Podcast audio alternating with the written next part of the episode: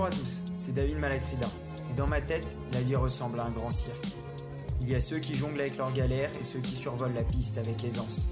Ceux qui, dans les coulisses, inventent un nouveau monde et ceux qui tirent les ficelles du présent. Tous sont des acrobates cherchant leur place sur la piste. Ils se trouvent ou se perdent dans les choix qui s'offrent ou se refusent à eux. Moi, j'ai choisi de parler d'eux. Pas de format, ni d'obsession, mais des envies, des questions et une durée qui s'adapte à son sujet. C'est des minutes et quelques secondes entre vous, moi et des histoires. Ça s'appelle Les Acrobates et ça commence maintenant.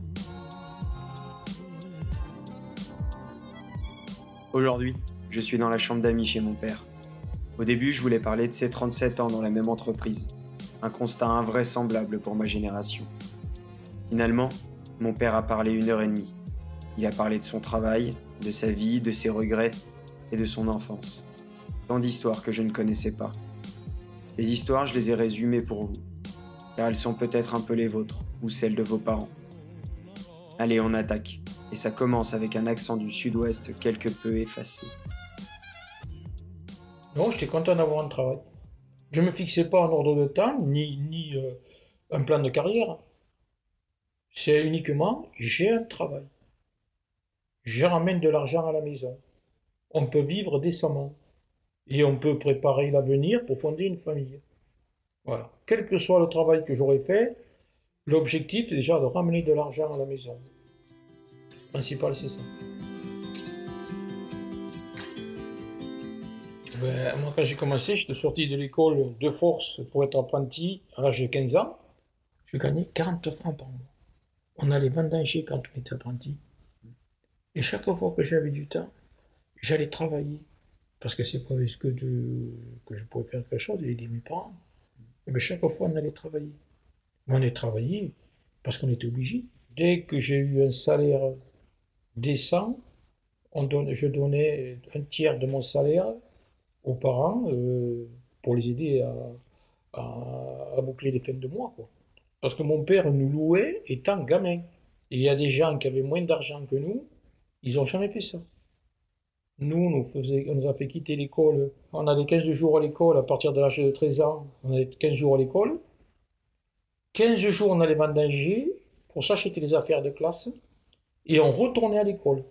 Ça veut dire que par rapport aux autres élèves, on avait un mois de retard. Tu sais que moi j'ai mangé la viande de l'écarissage. J'ai mangé les gâteaux que le patron de mon père euh, destinait aux chiens, que mon père détournait. On mangeait du paupier parce qu'on n'avait pas de la salade. Quand tu passes, on travaillait le mardi, porter de la volaille pour 5 euros, 5 francs, alors qu'on avait école. On allait à l'école avec de la merde sur les mains. On allait en classe, on allait se laver après. Le soir, on tendait les pantalons. Mon frère aîné et moi, pas les autres. Hein. On tendait pour un franc. Tous les mardis, on gagnait un franc. On avait 6 francs. On, allait vendanger. À partir de l'âge de 10 ans, des fois, je suis vendanger où je nettoyais les cages à lapins chez les gens. Et après, ma mère dit, tu m'as essayé de ramener un lapin, une douzaine d'œufs. Mon père il à la chasse, et s'il ne tuait pas un lapin, il passait à côté d'une ferme, il tuait une volaille. il rentrait jamais aujourd'hui. Un canard, une poule, ce qu'il y avait, pam, il tirait, puis il mettait, tu vois. Ou des pigeons, des choses comme ça. Donc, mais j'ai eu une enfance difficile, dure, mais je ne vais pas dire malheureuse. J'ai pas fait ce que j'aurais dû faire la seule chose que j'avais, c'est que mes parents ils picolaient comme des trous. Ils picolaient comme des trous. Et quand ils ont piqué, ben, qu'est-ce qui arrivait après? Ben, Ils se battaient. Mon père tapait ma mère jusqu'au jour où mon frère a cassé la gueule à mon père. Tu vois un peu? Ce que vous ne savez pas, puis je ne peux pas tout vous dire non plus, mais il y a des trucs qui m'ont traumatisé quand j'étais gamin. Et mes frangins, ben bon, pareil, j'ai un frère et une demi-sœur dans les cinq. En réalité, j'ai un frère et une sœur, un demi-frère et une demi-sœur. Parce que ma mère, elle est partie deux fois. Elle est revenue deux fois enceinte. Et quand elle est décédée en 1999, il y avait son, celui qui était son maman.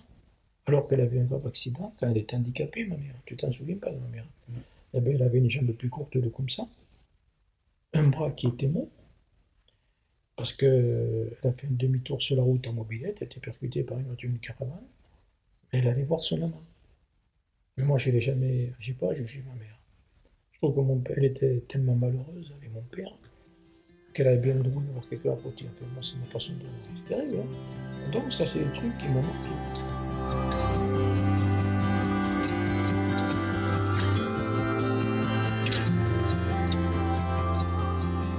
Fait deux ans et demi d'apprentissage et on m'a proposé après une place d'ouvrier qualifié dans, euh, dans l'entretien. Euh, c'est un travail totalement différent de ce que je faisais. Le fait de travailler, ça m'a permis de, euh, d'avoir déjà une assiette avec de quoi manger.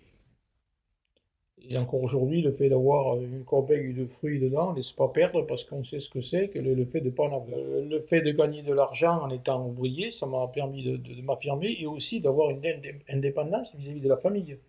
Et puis, de me préparer à, partir.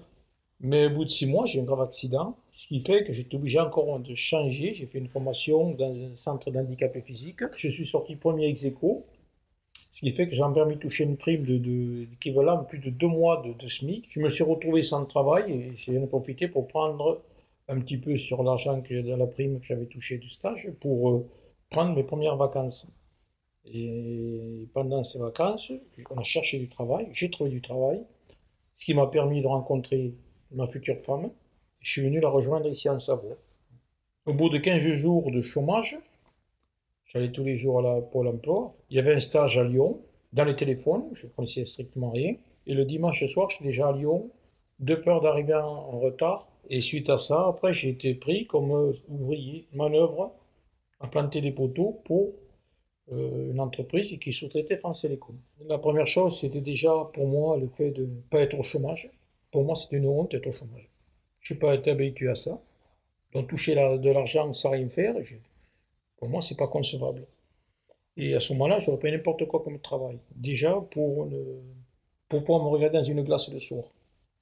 Pour moi, c'est une, une, fierté de travailler. Le fait d'avoir manqué, dire qu'avec cet argent, au moins, j'aurais de quoi manger.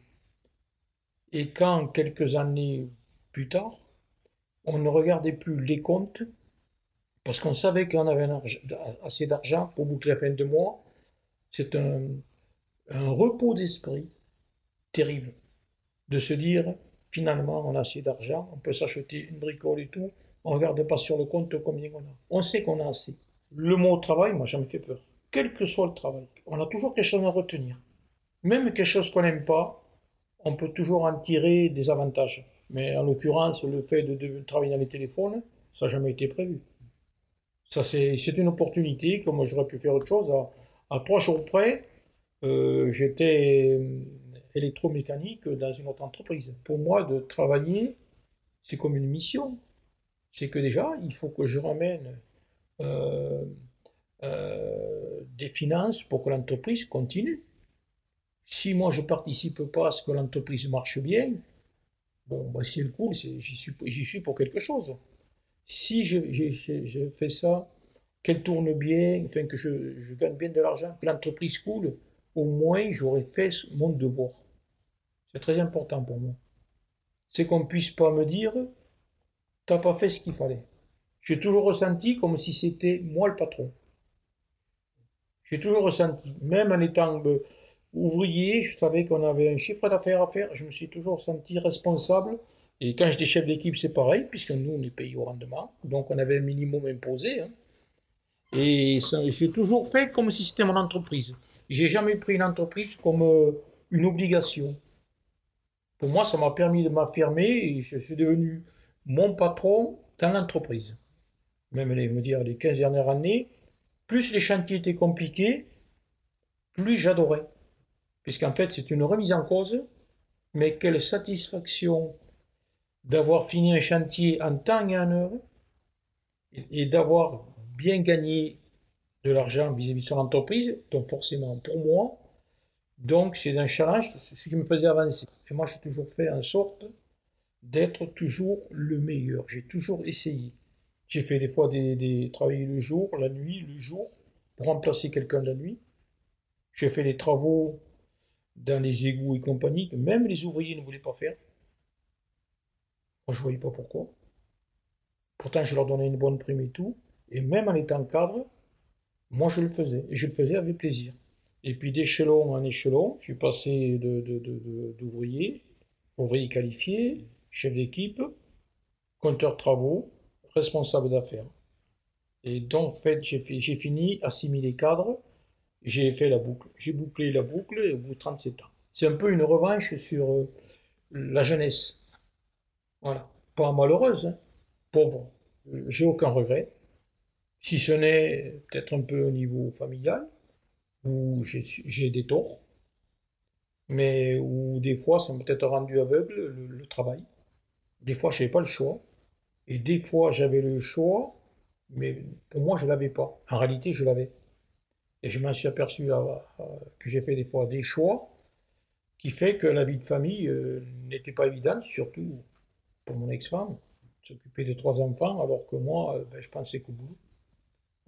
Je pensais que le fait de bien gagner sa vie, ramener une bonne paye, faisait que ça arrondissait les choses. En réalité, c'est pas vrai. Quand on n'est pas là souvent à la maison, euh, ben, on ne fait pas le devoir de père, et puis la mère, elle est toute seule et tout ça. Ça, c'est vrai. Autrement, le travail que j'ai fait, j'ai adoré. J'aurais aimé faire mais plein de travail plein de travaux différents, plein de travail. Plein de choses, il y a plein de choses qui me, qui me plaisent.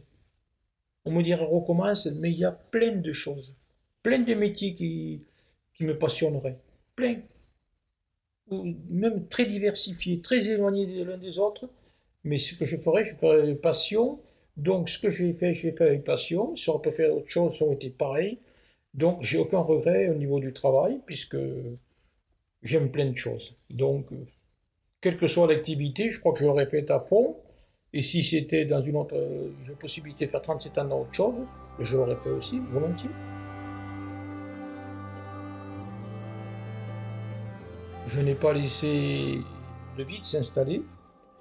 Le plus gros souci que j'ai, c'est que j'ai eu, c'est le contact avec les gens que je n'avais plus et que j'aimais bien. Et de 150 coups de téléphone par, euh, par jour, et eh ben, au bout d'un mois, je suis passé à deux, coups de téléphone par jour. En fait, on attend que le téléphone sonne. Et puis la nuit, on rêve de travail.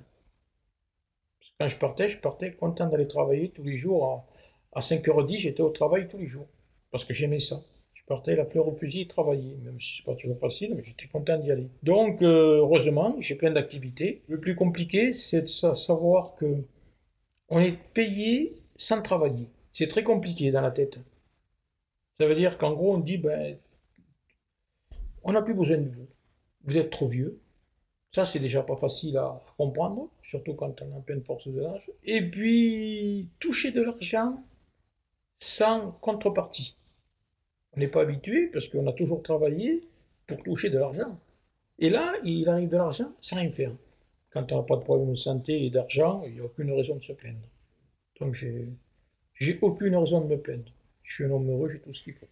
Et alors, au jour d'aujourd'hui, on peut se faire un petit plaisir, tout, sans regarder les comptes. Et quand on a connu la misère, c'est une satisfaction incroyable. Et un repos, un repos d'esprit, un repos.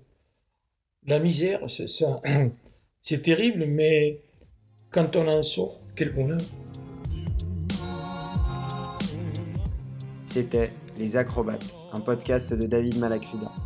Retrouvez plus d'histoires, de galipettes et de sujets sur la page SoundCloud Les Acrobates Podcast et sur vos applis habituels.